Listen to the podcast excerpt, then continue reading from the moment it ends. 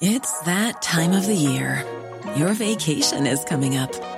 You can already hear the beach waves, feel the warm breeze, relax, and think about work. You really, really want it all to work out while you're away. Monday.com gives you and the team that peace of mind. When all work is on one platform and everyone's in sync, things just flow wherever you are. Tap the banner to go to Monday.com.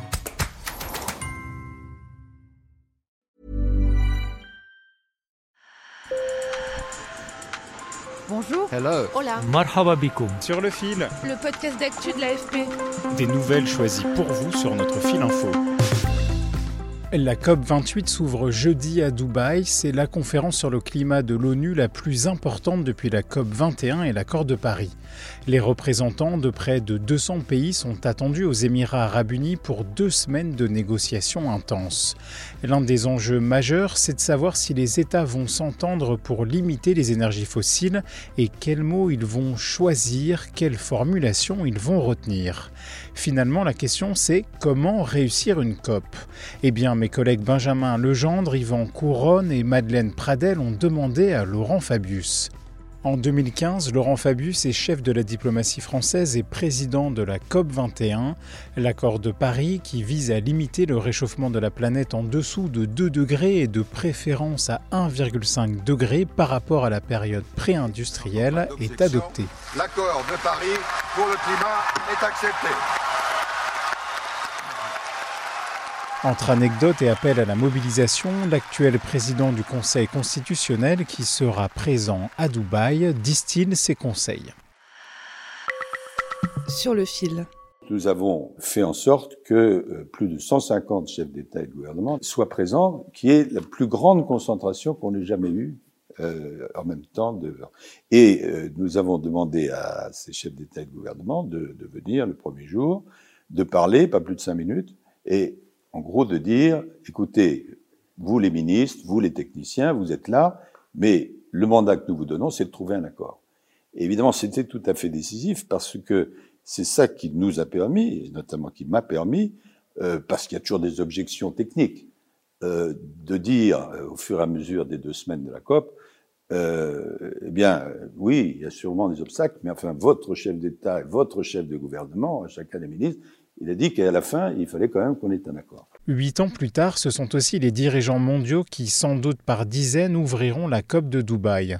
En 2015, au début de la COP 21, Laurent Fabius, ministre des Affaires étrangères du président français d'alors François Hollande, se souvient de 1600 points de désaccord à résoudre. Et l'objectif de ces deux semaines, c'est de passer, de passer de 1600 euh, passages non réglés à zéro. Bon, il y a une préparation intense, mais c'est le déroulement de la COP elle-même, de ces 15 jours, euh, qui a permis d'aboutir au succès final, qui euh, n'était pas acquis, puisque, euh, je me rappelle, le, dernier jour, c'était un samedi, j'ai fait les derniers arbitrages dans la nuit, parce que le texte n'était pas bouclé, donc il y a eu trois épreuves du texte, enfin, la, la dernière étape, c'était celle qu'on proposait bah, au vote, et donc c'est dans la nuit qu'il a fallu faire les derniers arbitrages. Et donc, euh, voilà, finalement, ça a été un succès. D'autant que ce genre de texte doit être adopté par consensus. Et avant d'arriver à ce succès, les discussions ont été difficiles. Principal point d'achoppement, l'objectif de limiter le réchauffement de la planète à 1,5 degré d'ici à 2100 par rapport à l'ère pré-industrielle.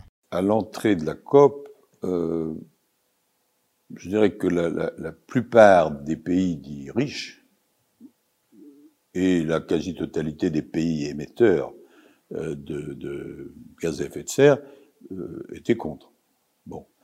Et donc, euh, on parlait de 2 degrés, et il s'agissait, comme souvent dans les conférences internationales, de trouver une rédaction qui permette une certaine ambiguïté pour que des gens d'opinions diverses puissent euh, s'y retrouver. Mais euh, il y avait toute une fraction des États, euh, et en particulier les pays émergents, et puis c'était le cas des scientifiques aussi, qui disaient que, en fait, si on regardait les, les, chiffres, l'objectif devait être de ne pas dépasser 1,5 degré.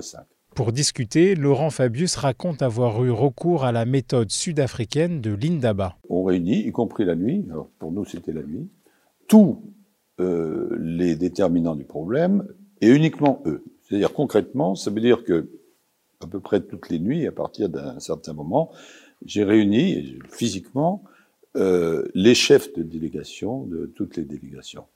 Et euh, la caractéristique de ces réunions, c'est qu'elles étaient très longues euh, et que tous les États, y compris les plus petits, pouvaient s'exprimer. Et dans ces réunions, à l'abri de la presse, l'objectif de limiter le réchauffement à 1,5 degré a gagné du terrain. Et puis il y a eu quelques interventions qui ont été tout à fait déterminantes. Notamment, j'ai le souvenir d'un garçon qui aujourd'hui est décédé, qui était le représentant des îles Marshall, qui a fait une intervention absolument bouleversante, courte, en expliquant que pour euh, îles qui représentaient, et pour d'autres, euh, la question du 1,5, puisque c'était soit 1,5, soit 2 degrés, c'était pas une question de qualité de la vie, c'était une condition de vie. Et il a dit d'une manière si forte que ça devenait très très difficile pour les États, fut-ils surpuissants, de dire non, ça, ça n'existe pas, parce que c'était la vie ou la mort. Et donc, la dernière nuit, euh, bon, ben, ça c'est le rôle de la présidence. Ben, j'ai mis un 5. Bon, alors avec une formulation qui est, si possible, etc., et qui est en cinq langues, hein, parce que l'ONU a cinq langues. J'ai soumis le texte le samedi à tous les délégués qui avaient la possibilité de dire non, et auquel cas ça aurait été un échec. Et finalement, ça a été euh, accepté. Aujourd'hui, Laurent Fabius souhaite que les États adoptent un accord qui limiterait l'utilisation des énergies fossiles comme le pétrole, le charbon et le gaz. L'une des questions déterminantes, c'est euh, est-ce que oui ou non, on va dire qu'il euh, faut euh, réduire puis cesser des émissions d'énergie fossile. Bon, hein, c'est pas la seule question, mais c'est une question clé. J'espère qu'on arrivera à un accord et que cet accord, parce que c'est un autre aspect des COP, euh, il ne faut pas qu'on fasse un accord, euh, mais au prix de la qualité de l'accord. Parce qu'évidemment, si vous dites très peu de choses, euh, vous pouvez obtenir un accord, mais on n'avance pas. Or là, c'est une lutte contre la montre. Parce que pendant que toutes ces discussions ont lieu, les émissions continuent. Et ce que parfois les gens ne se représentent pas, c'est qu'une fois qu'on a émis les gaz à effet de serre dans l'atmosphère, ils mettent des années, des décennies, parfois des siècles pour retomber. Souvent, pas toujours, mais on s'en tire avec des formulations qui sont, si on est aimable, ambivalentes, c'est-à-dire avec des interprétations différentes. Je reconnais que, y compris la COP de Paris, grand succès mondial, c'est pas du Flaubert, hein, quand vous lisez le texte, bon. Mais c'est pas fait pour ça. Il fallait pas simplement un accord.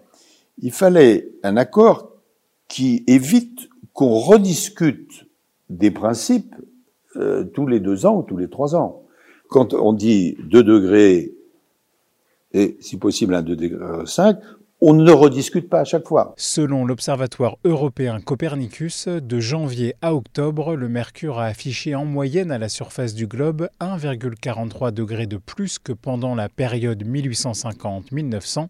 2023 devrait être l'année la plus chaude jamais enregistrée en moyenne annuelle. Donc il y a des décisions à prendre qui sont très compliquées, y compris pour les gouvernements, y compris pour certaines entreprises, mais qui sont absolument indispensables. Sur le fil revient demain. Je m'appelle Antoine. Hi, I'm Daniel, founder of Pretty Litter. Did you know cats tend to hide symptoms of sickness and pain? I learned this the hard way after losing my cat, Gingy. So I created Pretty Litter, a health monitoring litter that helps detect early signs of illness by changing colors, saving you money and potentially your cat's life. Pretty Litter is veterinarian developed, and it's the easiest way to keep tabs on your fur baby's health right at home. Go to prettylitter.com and use code ACAST for 20% off your first order and a free cat toy. Terms and conditions apply. See site for details. Boyer, merci pour votre fidélité et bonne journée.